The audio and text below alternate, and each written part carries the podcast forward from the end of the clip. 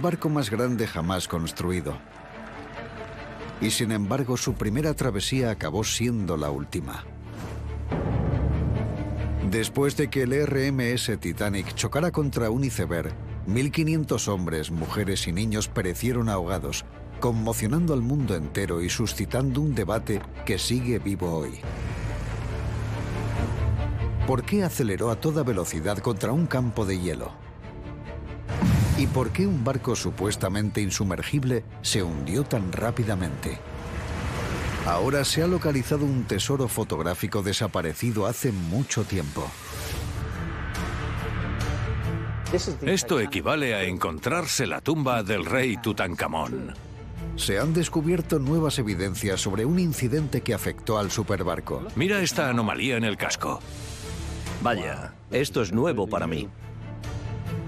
Una crisis bajo las cubiertas que continuó desarrollándose en el mismo momento en el que el Titanic se hacía a la mar. Una crisis que conduciría al barco al desastre. Se la jugaron. Sí. Después de un siglo de especulaciones, Esto es increíble. ahora podemos revelar la verdadera historia detrás del hundimiento del Titanic. Titanic, nuevas evidencias.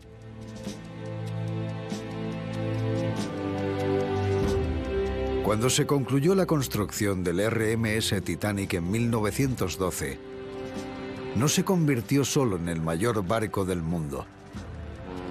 Era también el objeto más grande jamás creado por el hombre.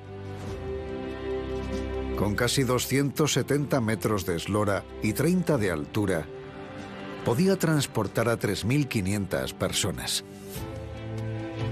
En las espaciosas cubiertas superiores, las estancias revestidas de caoba esperaban a los viajeros de primera clase. Y apiñados en las cubiertas inferiores, los pasajeros de tercera soñaban con una nueva vida en América. El Titanic era la maravilla del mundo.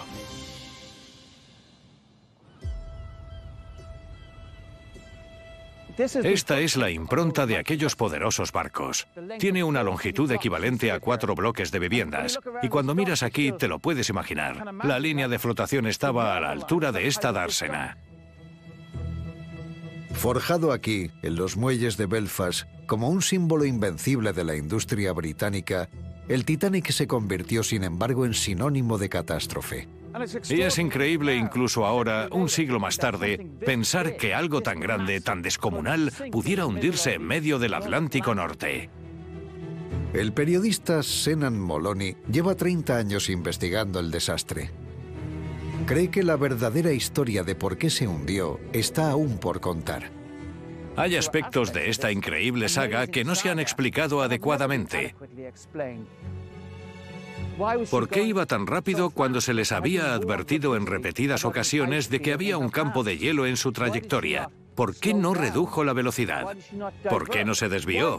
Y otras cuestiones como por qué un barco insumergible se hundió en tan pocas horas. Dos horas después de la colisión, el Titanic parecía que se mantendría a flote hasta bien entrado el día siguiente. Pero de repente e inexplicablemente, el barco se hundió bajo las olas. Algo catastrófico debió de ocurrir. ¿Pero qué? La respuesta se perdió junto con el barco.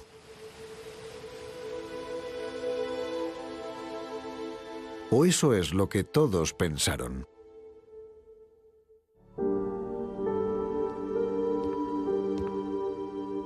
Recientemente salió a la luz un álbum de fotografías que permaneció oculto en un desván durante más de 100 años. Un álbum que esboza la breve vida del Titanic.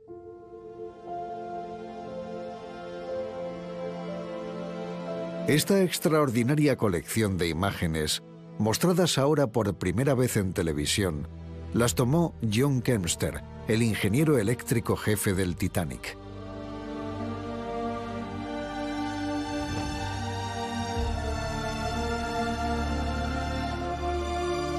y haciendo uso de un novedoso proceso gráfico, las imágenes en 2D del Titanic pueden transformarse en imágenes dotadas de movimiento y a todo color.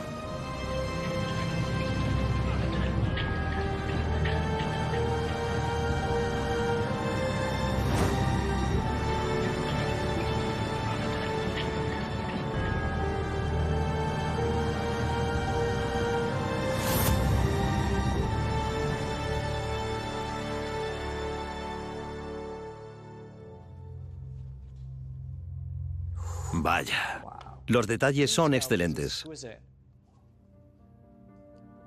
Steve Raffel, colaborador de Senan y experto en el Titanic, encontró el álbum en una casa de subastas.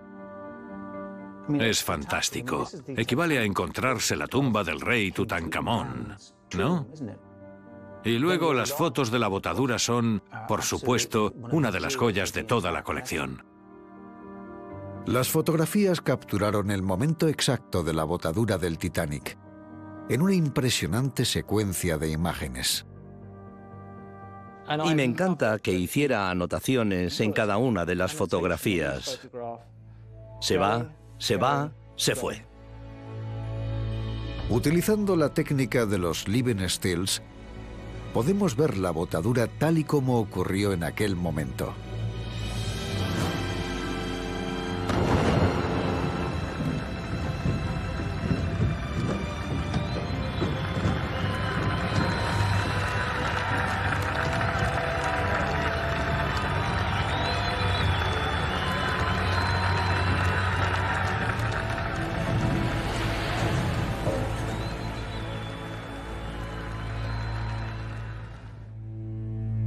Pero estas fotografías no son solo una inigualable ventana a un momento histórico. Contienen algo más. Continué pasando las páginas, pero no estaba preparado para lo que estaba a punto de ver, porque al llegar a esta sección vi una marca que me pareció muy extraña en el casco del Titanic y que está justo ahí. Vaya. Se aprecia una marca negra muy particular. Me pareció muy extraña y pensé que probablemente sería el reflejo del agua, pero al mirar la fotografía con más detenimiento me di cuenta de que no podía ser, porque la fotografía que le sigue mostraba la misma marca negra diagonal, a pesar de que el barco se encontraba en un ángulo diferente. Es un detalle crucial. En las dos fotografías el ángulo de la cámara y la posición son muy diferentes. Pero la misteriosa marca, de unos 10 metros de largo, no cambia de posición.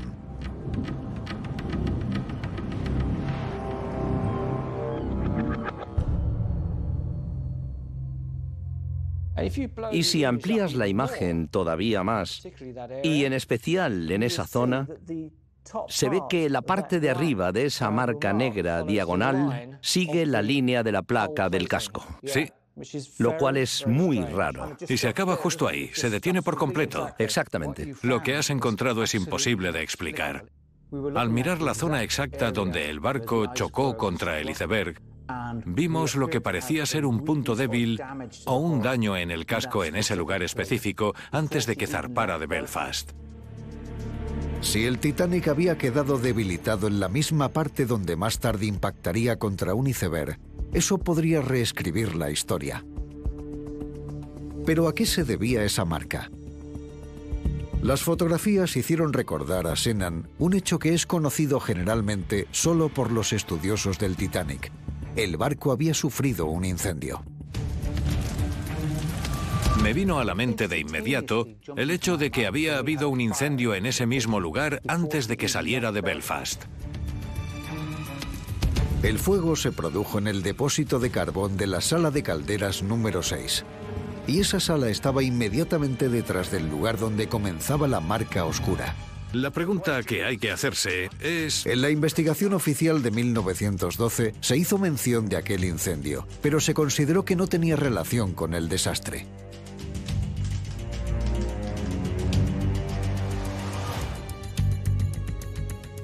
Siempre he sabido lo del incendio, pero la gente tiende a considerarlo como algo irrelevante. Hay otros investigadores que se inclinan por descartarlo porque se le restó importancia en su momento. Ese nuevo descubrimiento hizo que Senan dirigiera su atención a los relatos de los testigos de a bordo. Se fijó en una descripción en particular, publicada en un periódico de Nueva York, unos días después del desastre.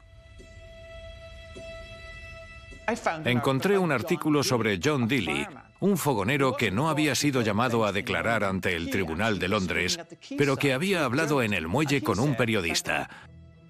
Y afirmó todo lo contrario, que el incendio del Titanic había sido muy relevante.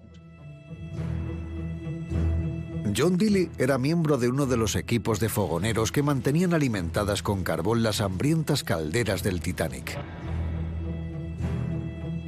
Dilly describió un grave incendio en uno de los enormes depósitos de carbón del barco. Ocurrió el día en el que el Titanic se preparaba para salir de Belfast hacia Southampton, para comenzar su primera travesía.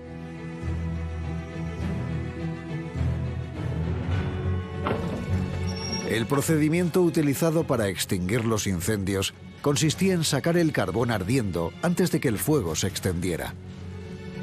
Pero el Titanic era el barco más grande jamás construido, y sus depósitos de carbón tenían tres pisos de altura. Dijo que esa fue su única obligación y la de otros 11 hombres, todos ellos luchando contra el fuego. Es increíble. Si el incendio que hubo no se podía extinguir con facilidad, eso indica que fue un incendio bastante grave. Y esto es lo que decía Dilly. Escuchad lo que dijo. Había cientos de toneladas de carbón almacenadas allí. No podíamos hacer nada contra él. Cuatro días más tarde, el fuego iba a peor. Pero Dilly continuó haciendo serias afirmaciones sobre el incendio. No conseguimos apagar ese fuego. Desde el día que zarpamos, el Titanic ardía en llamas. El 10 de abril de 1912, el Titanic zarpó de Southampton. En las cubiertas superiores se encontraban docenas de millonarios, como Benjamin Guggenheim y Lady Astor, mientras que las cubiertas inferiores albergaban a más de 2.000 pasajeros. Sin embargo, a nadie se le informó del incendio que ardía en la parte inferior. Los hombres tenían órdenes de mantenerlo en secreto. Por supuesto, los pasajeros no sabían nada del incendio. Los oficiales nos dijeron que... Mantuviéramos la boca cerrada. Mantened la boca cerrada. La marca en las fotografías recién descubiertas ha hecho pensar a Senan que el fuego de debajo de las cubiertas jugó un papel mucho más importante en el desastre del Titanic de lo que nadie ha podido sospechar.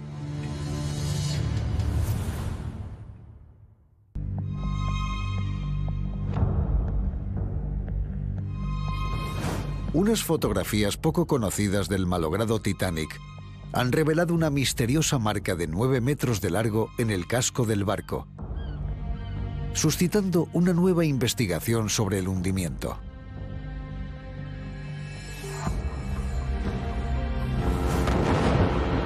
El día de su botadura, el Titanic fue noticia en todo el mundo.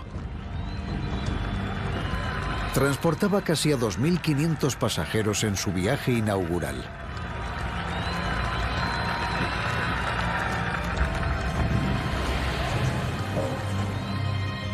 Ahora, Senan Moloni ha descubierto que cuando el barco zarpó, había hombres luchando contra un incendio en uno de los depósitos de carbón. ¿Pero fue aquel incendio lo bastante grave como para contribuir al hundimiento del barco?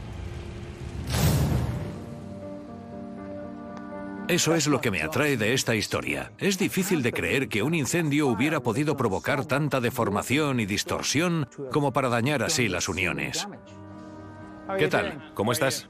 Gracias por reunirte conmigo. Mira esto. ¿Ahí es donde estaba el depósito? Sí, eso daba uno de los depósitos. Increíble. El doctor Guillermo Rein es uno de los pocos científicos especializados en la dinámica de los incendios de carbón. Esto sí que lo podría haber causado un fuego latente. El doctor Rein cree probable que el incendio se iniciara por sí mismo y que ardiera durante algún tiempo antes de ser detectado. Lo que más asusta del carbón en combustión es que no necesita una fuente de ignición. Ocurre de manera espontánea. Es lo que se llama autocalentamiento. No necesita un pirómano, ni siquiera un accidente, solo un lecho de carbón. El núcleo del lecho comienza a calentarse muy lentamente.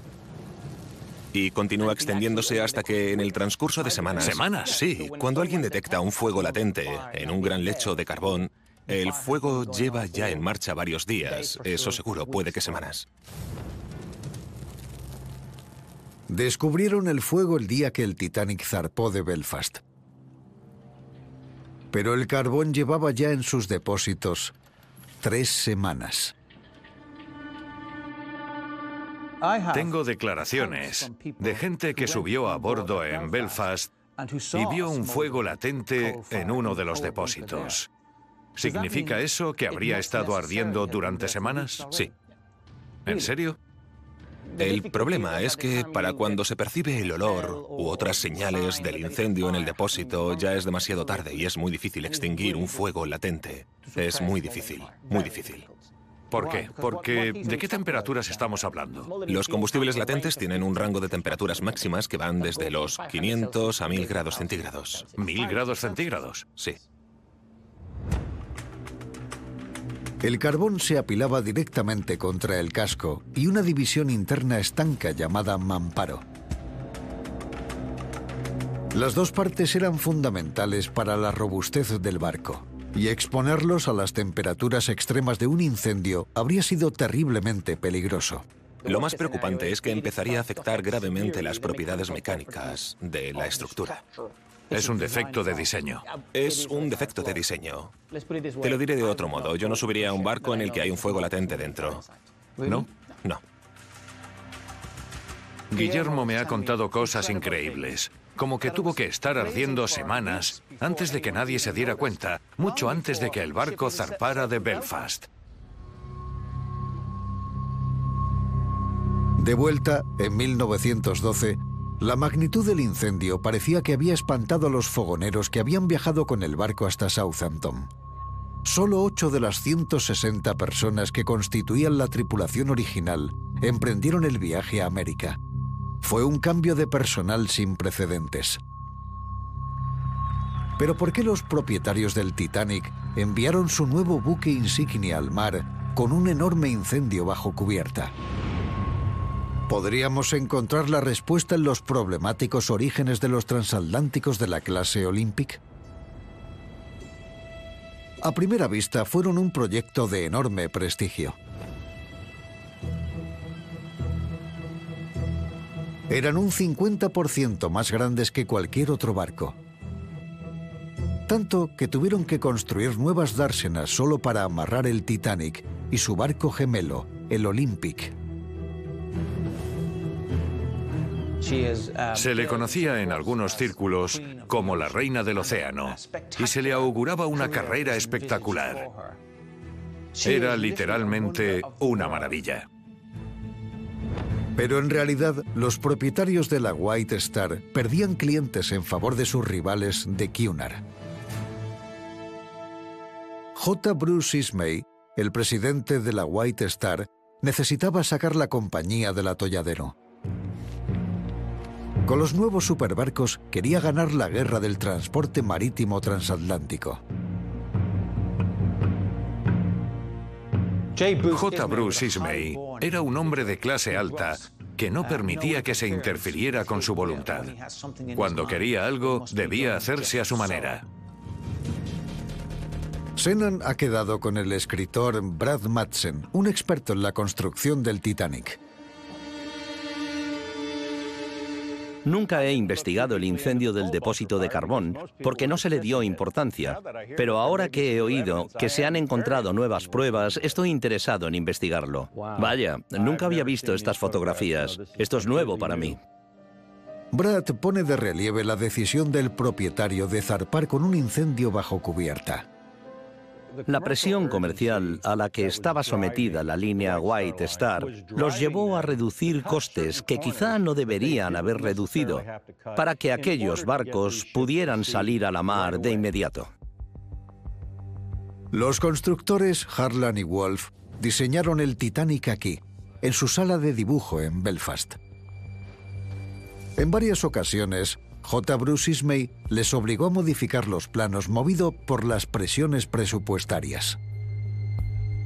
Tuvieron que reducir el tamaño de los escantillones y del acero, el número de botes salvavidas y otros aspectos de la construcción del barco. Los efectos de la reducción de costes en los nuevos barcos se hicieron evidentes cuando el Olympic, el barco gemelo del Titanic, colisionó con el HMS Hawk.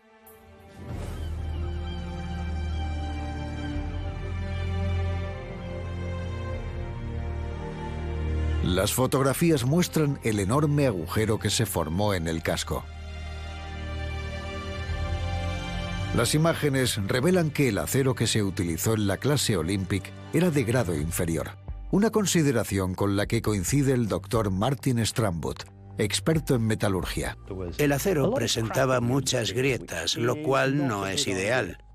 La proa del Hawk podía penetrar en el acero del casco y un ingeniero de aquella época que viera estas fotografías habría visto que ese acero podría fallar en un impacto. Curiosamente, el doctor Strambut también argumenta que este tipo de acero no soporta bien las temperaturas extremas. El acero debe poder resistir los efectos de un incendio tanto como sea posible, por lo que se necesitaría el acero más puro disponible.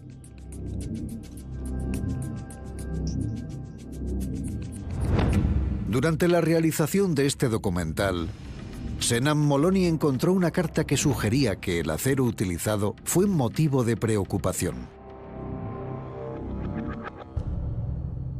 He encontrado una carta de un funcionario de alto rango de la Cámara de Comercio que pedía que el Titanic utilizara lo que se llama acero de calidad especial. En respuesta a ella, tenemos una carta en la que Harlan y Wolf afirmaban que el acero utilizado en todo el barco cumplía los requisitos y pruebas ordinarias. Era acero ordinario, no acero especial.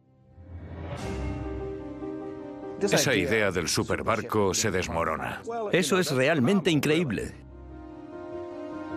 Los daños sufridos por el Olympic lo mantuvieron fuera de servicio durante ocho semanas y su reparación afectó también al calendario del Titanic. Esta fotografía muestra el enorme tamaño del eje portahélice del Titanic y de la propia hélice. Tuvieron que trasladar los dos para reparar el Olympic en un intento de devolverlo a la mar lo antes posible. La entrega del Titanic se retrasó un mes y tuvieron que posponer el viaje inaugural en varias ocasiones. Ahora, el incendio amenazaba con otro retraso más. Imagina lo que habrían escrito en los periódicos frente a algo así. El barco de White Star incapaz de zarpar a tiempo. ¿Qué imagen darían? ¿Quién compraría billetes para la siguiente travesía? Creo que su situación económica era tan frágil que podría haber hundido a la White Star. Y entre tanto tenían un incendio extendiéndose que nadie estaba atendiendo. Fue una locura enviar al mar un barco con un incendio Por como supuesto. aquel. ¿Cuántas personas se habrían bajado si se les hubiera dicho, bueno chicos, tenemos un incendio bajo cubierta? Creo que yo sí habría bajado del barco. Tomaron la peligrosa decisión de asumir que no iba a pasar nada y de zarpar pasara lo que pasara. Aquel barco iba a zarpar de Así cualquier es. modo. El Titanic siguió adelante según lo previsto. Hizo una breve escala en Queenstown, Irlanda, antes de navegar hacia el oeste rumbo a América. Los pasajeros no tenían ni idea de que bajo sus pies el fuego era tan intenso que estaba poniendo en peligro la estructura de acero del barco.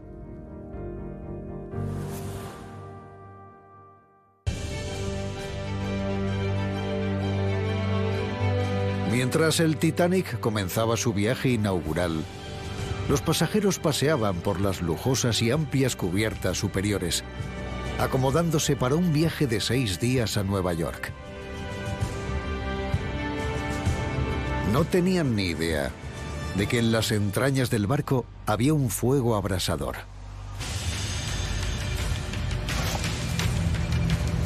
Los hombres luchaban por extinguir un incendio en uno de los depósitos de carbón. A pesar del incendio, el capitán puso rumbo a mar abierto. Fue una decisión que tendría trágicas consecuencias.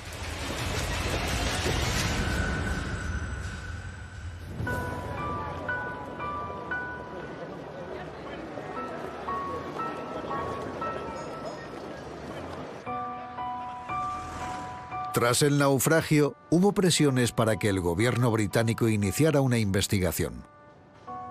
Se llevó a cabo en el Scottish Drill Hall, en Londres.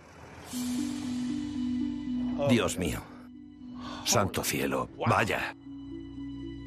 He visto muchas fotografías de este lugar, pero no le hacen para nada justicia.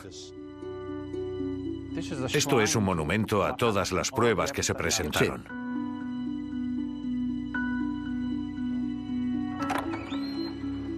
Vaya. Esto es increíble. El comisario Lord Mercy fue el encargado de supervisar la investigación y llamaron a declarar a más de 100 personas, la mayoría altos cargos de la compañía naviera. En esos 11 días apenas se mencionó el incendio del depósito de carbón. Pero entonces, después de que se le fuera denegado en dos ocasiones, Thomas Lewis, el líder del sindicato de fogoneros, logró el derecho a interrogar a sus hombres. Por fin consiguió que varios fogoneros subieran al estrado y Tommy Lewis dirigió su atención hacia el incendio. Primero interrogaron a Charles Hendrickson, uno de los tripulantes que había embarcado en Southampton. Le preguntaron a Hendrickson, ¿cuándo empezó a sacar el carbón? Empezamos a sacarlo en la primera guardia que hicimos desde Southampton. Solo empezaron a atajar el fuego después de que el barco zarpara. El depósito número 10 contenía más de 100 toneladas de carbón, al que solo se podía acceder a través de dos escotillas. La única manera de deshacerse del incendio era trasladar el carbón ardiendo a los hornos de las máquinas. Así que tenían que trasladar el carbón Un trabajo terrible. mientras estaba en llamas hasta las El horno, calderas. sí. Era el tercer día de la travesía y Hendrickson y su equipo seguían paleando el carbón ardiendo. No conseguimos sacarlo hasta el sábado.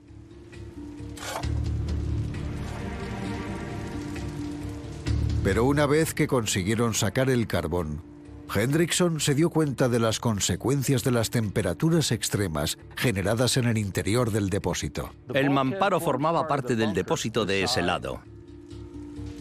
Sí, se podía ver dónde había estado el mamparo al rojo vivo. Al rojo vivo, Sí, es lo sé. increíble. Lo Era sé. una de las principales protecciones del barco y estaba ardiendo al rojo vivo. Me parece que era una situación muy seria.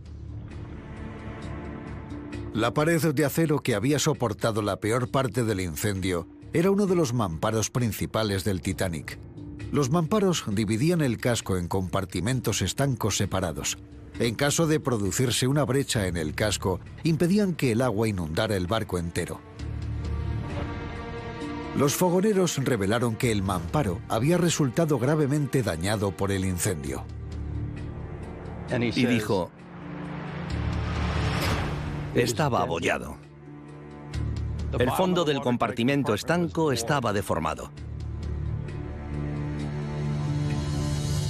Eso es muy serio. Abollado. Era una parte fundamental para impedir la entrada de agua en el barco. Es increíble. Un mamparo deformado habría sido motivo de gran preocupación, pero increíblemente solo disimularon el daño. Y Hendrickson dijo, solo lo cepillé y le puse un poco de aceite negro y lo froté por encima para que tuviera un aspecto normal. ¿Qué narices estaban haciendo los que controlaban el barco, los altos mandos? A pesar de aquellas revelaciones, durante la investigación, Lord Mercy no parecía interesado en el incendio y quería seguir adelante.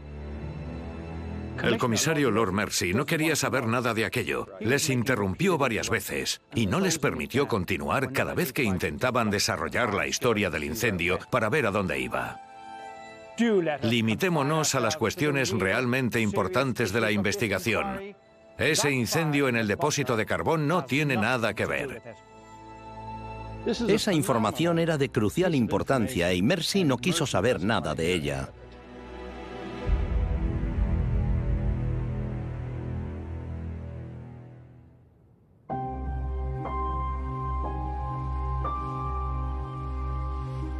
El Titanic se encontraba ahora algo menos de tres días de Nueva York. Este era uno de los salones de primera clase del Titanic.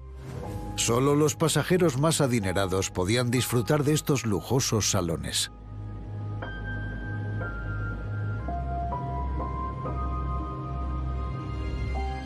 Pero mientras los invitados se relajaban, en el puente, el capitán Edward Smith y el presidente de la White Star, Bruce Ismay, continuaban recibiendo avisos por radio de que había icebergs a la deriva en la ruta del barco. Y aunque habían conseguido eliminar el carbón ardiente del depósito número 10, los nuevos datos revelan que el mamparo al rojo vivo había provocado la propagación del incendio. He encontrado un artículo en el New York Tribune del sábado 20 de abril de 1912. La historia la contó un oficial y dijo que el incendio había ocurrido en los depósitos, en plural, depósitos, no depósito, y daba información precisa. Dijo que fue en los depósitos 9 y 10. Esto prueba que no se propagó solo en un depósito, sino en dos. Los fogoneros se pusieron a vaciar frenéticamente el segundo depósito, echando aún más carbón a los hornos. ¿Podría esta nueva información explicar uno de los mayores misterios del desastre del Titanic? Inexplicablemente, y a pesar de las advertencias, el Titanic mantuvo el rumbo y aceleró a toda máquina hacia el campo de hielo. El Titanic no estaba intentando establecer el récord para una travesía transatlántica. Simplemente no era lo suficientemente rápido. Entonces, ¿por qué alcanzó la máxima velocidad? Un segundo incendio que provocó el vaciado de toneladas de carbón ardiendo dentro de los hornos podría explicar ese misterio.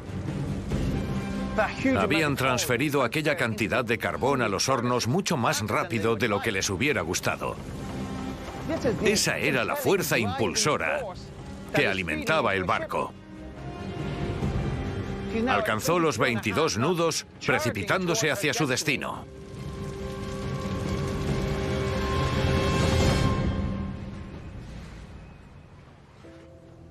A Richard Kerbreck una autoridad mundial en barcos de carbón le sorprende el segundo incendio. ¿El hecho de que estuvieran vaciando aquellos depósitos podría haber jugado su propio papel? Sí, por supuesto. Y es un detalle relevante que habría afectado al barco. Pero ¿por qué el capitán no redujo la velocidad del barco a una marcha segura cuando se acercaba al hielo? Puede que se haya pasado por alto otro factor. El país se encontraba en medio de una huelga de mineros y el Titanic solo tenía el combustible suficiente para llegar a Nueva York. Los incendios ya habían quemado parte de sus reservas y perder ese ritmo significaría desperdiciar más suministro. Si reduces la velocidad y luego quieres aumentarla de nuevo, eso incrementaría el consumo de carbón. Y si consumían extra, se quedarían sin combustible. Al Titanic no le quedaban reservas de carbón más que para mantener la velocidad y el rumbo. Así que la combinación de todos esos acontecimientos les había llevado a un callejón sin salida. ¿Te parece que tiene sentido? Tiene sentido. Parece que es una secuencia lógica.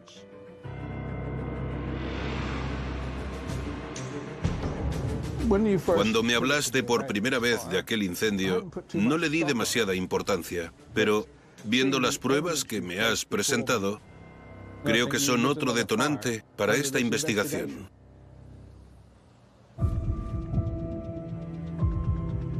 Cuando J. Bruce Ismay y el capitán Smith leyeron las advertencias sobre el hielo, la posibilidad de chocar con un iceberg parecía poco probable, mientras que el peligro de quedarse sin combustible en medio del Atlántico era muy real. Si consideramos que llevaban a un montón de millonarios que tenían negocios que atender en Nueva York, no podían prever el choque con un iceberg, pero sí podían prever no alcanzar Nueva York por no tener carbón. Y eso habría supuesto un daño para el prestigio de la White Star. En vez de elegir la opción con más posibilidades de dejarles en evidencia, eligieron la opción con menos posibilidades de catástrofe. Se la jugaron. Se podría decir que sí, sí. Pero la jugada le salió mal. A las 11.40 de la noche, el Titanic chocó con un iceberg. Pero no fue solo el hielo el que acabó con el barco. En aquellas últimas horas, el fuego tuvo un último y letal papel en el desastre.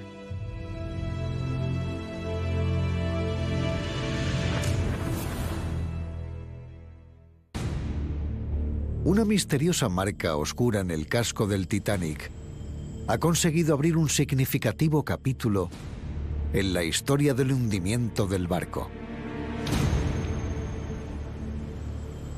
Senan Moloney cree que un grave incendio del carbón bajo la cubierta hizo que el barco acelerara hacia un campo de hielo. A las 23.40 horas del 14 de abril de 1912, a 650 kilómetros de la costa de Terranova, el Titanic chocó contra un iceberg. La colisión perforó la parte delantera del estribor del casco.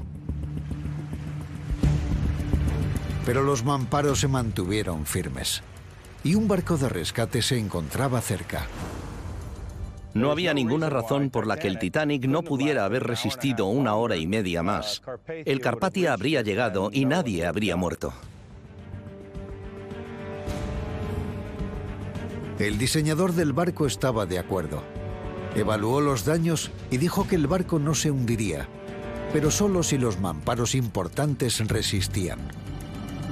Lo que no sabía es que uno de esos mamparos había resultado seriamente dañado.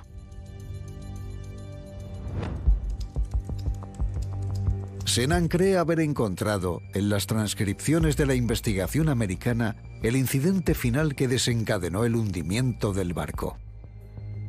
La investigación americana fue fantástica al principio y consiguió ofrecer algunas respuestas clave. Fred Barrett, que era jefe de fogoneros, se encontraba en la sala de calderas número 6 en el momento en el que el barco chocó con el iceberg. Cuando empezó a entrar el agua, se refugió detrás del mismo mamparo deformado por el fuego. Al examinar las declaraciones de Fred Barrett, me reafirmo en la idea de que algo serio estaba sucediendo allí, y en un momento muy crucial. Unas dos horas después de la colisión, Barrett dijo que la situación cambió drásticamente.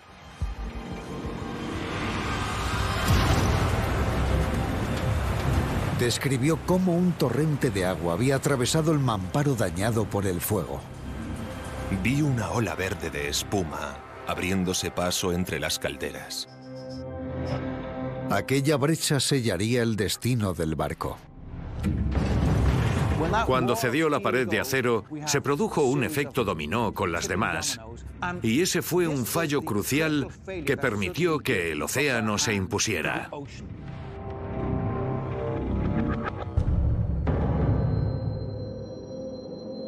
Un estudio académico ha demostrado que en ese preciso momento el barco comenzó a hundirse rápidamente.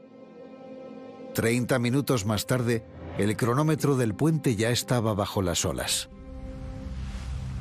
Las afirmaciones de Barrett relacionan directamente el fallo del mamparo dañado con el destino final del barco. ¿Pero fue el fuego el culpable de que cediera? Si quiero llegar hasta ahí, tengo que averiguar si el fuego podría haber jugado un papel mucho más decisivo en la historia del Titanic.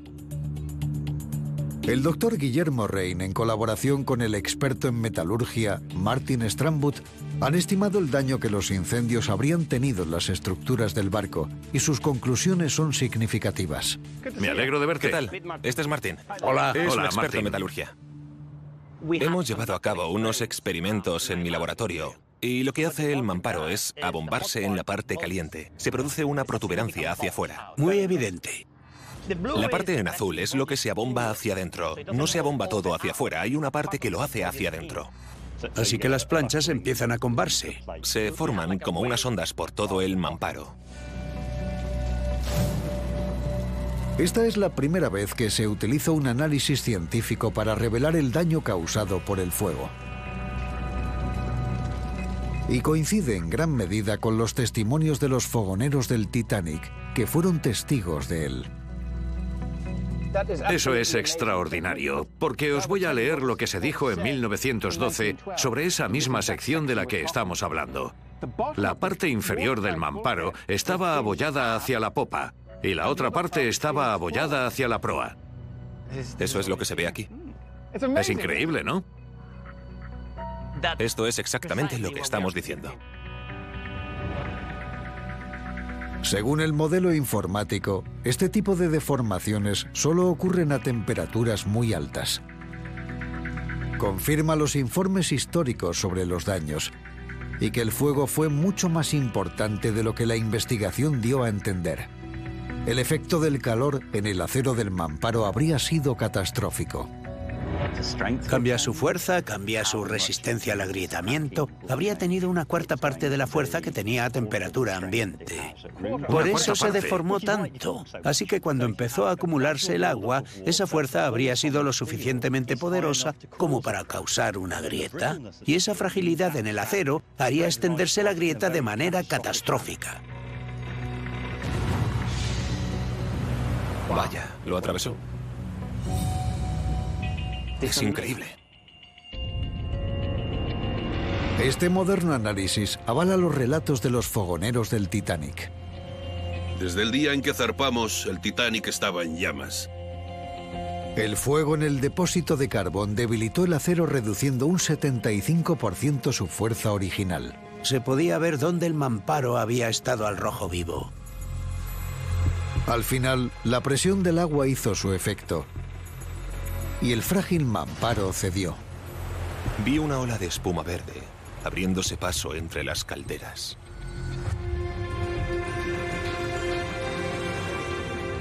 Creo que esta nueva teoría que estás exponiendo es totalmente creíble y estoy impresionado.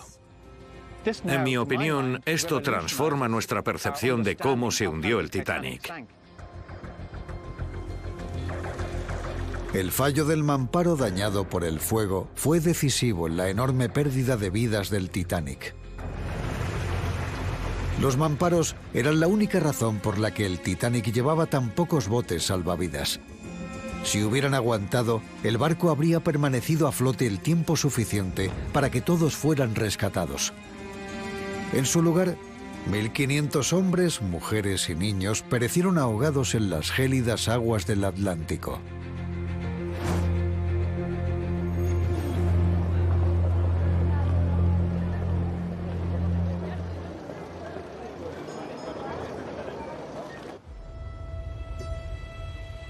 Lo más estremecedor de esta investigación es que todas estas pruebas estaban a disposición de los investigadores en 1912. Entonces, ¿por qué han tardado tanto en salir a la luz? Senan cree que es porque los propietarios del barco ocultaron la verdad. No culpo a los fogoneros ni a los cortadores. Hacían lo que se les decía. Había una cultura del encubrimiento dentro de la línea White Star. Cuando llegó al barco de rescate, el presidente J. Bruce Ismay comenzó a enviar telegramas al cuartel general de la White Star en Nueva York. Senan cree que ya estaba urdiendo los planes para evitar que la verdad saliera a la luz. Ismay acababa de sobrevivir al acontecimiento más traumático de su vida. ¿Y cuál fue su mayor prioridad? Enviar telegramas en clave. El nombre Ismay al revés es Jamsi. Y cito, Creo que es una imprudencia mantener a la tripulación del Titanic hasta el sábado. Lo más desaconsejable sería tener a la tripulación en Nueva York tanto tiempo. Quería que los fogoneros volvieran a Inglaterra lo antes posible. Los quería fuera de allí. Quería que estuvieran callados. La White Star declaró en la investigación americana que ningún fogonero había sobrevivido. Sin embargo, el fogonero Fred Barrett seguía trabajando para ellos. En la investigación británica, Lord Mercy, un mecenas del gremio de constructores navales, no llamó a los 57 fogoneros que habían sobrevivido y pasó por alto las pruebas de los que sí comparecieron. Mercy concluyó que la catástrofe fue un accidente inevitable causado por un exceso de velocidad y no mencionó el incendio.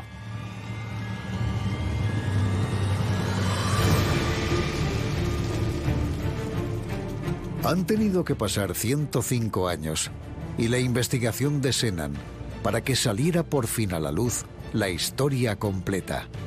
Esas anomalías nos han revelado la verdad. Y la historia del RMS Titanic es verdaderamente una historia de fuego y hielo.